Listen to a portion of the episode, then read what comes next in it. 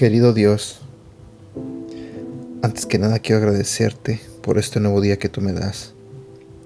Señor, quiero pedirte que abras el corazón y la mente de las personas que están escuchando este audio en este momento. Te pido, Señor, que seas tú el que les hable a través de este devocional. Y también te pido, Señor, que bendiga sus vidas. En el nombre de Jesús. Amén. Hola, ¿cómo estás? Buenos días, mi nombre es Edgar y este es el devocional de Aprendiendo Juntos. En esta mañana vamos a hablar de un tema que se titula No le tengas miedo a las opiniones negativas de los demás.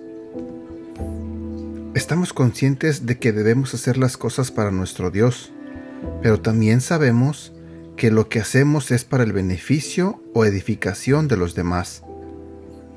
Muchas veces buscando este balance, perdemos el equilibrio y llegamos al punto en que nos importa demasiado la opinión de los demás y tenemos miedo de las opiniones negativas de las personas.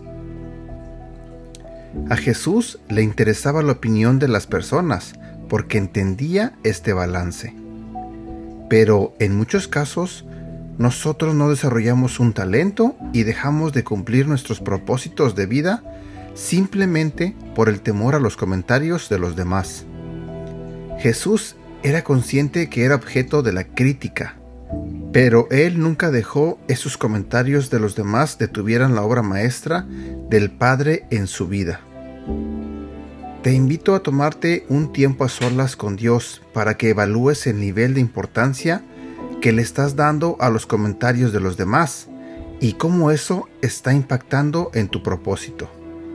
Ora a tu Padre sobre esto y pídele que el temor a las opiniones que harán los demás sobre tus dones y talentos sea echado afuera con su perfecto amor. Versículo para recordar. Lucas capítulo 9 versículo 18 al 20.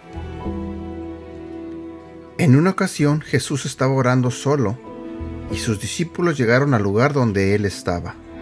Jesús les preguntó, ¿qué dice la gente acerca de mí? Los discípulos contestaron, algunos dicen que eres Juan el Bautista, otros dicen que eres el profeta Elías, otros dicen que eres alguno de los profetas antiguos que ha resucitado. Después Jesús les preguntó, ¿y ustedes qué opinan? ¿Quién soy yo? Pedro contestó, tú eres el Mesías que Dios envió.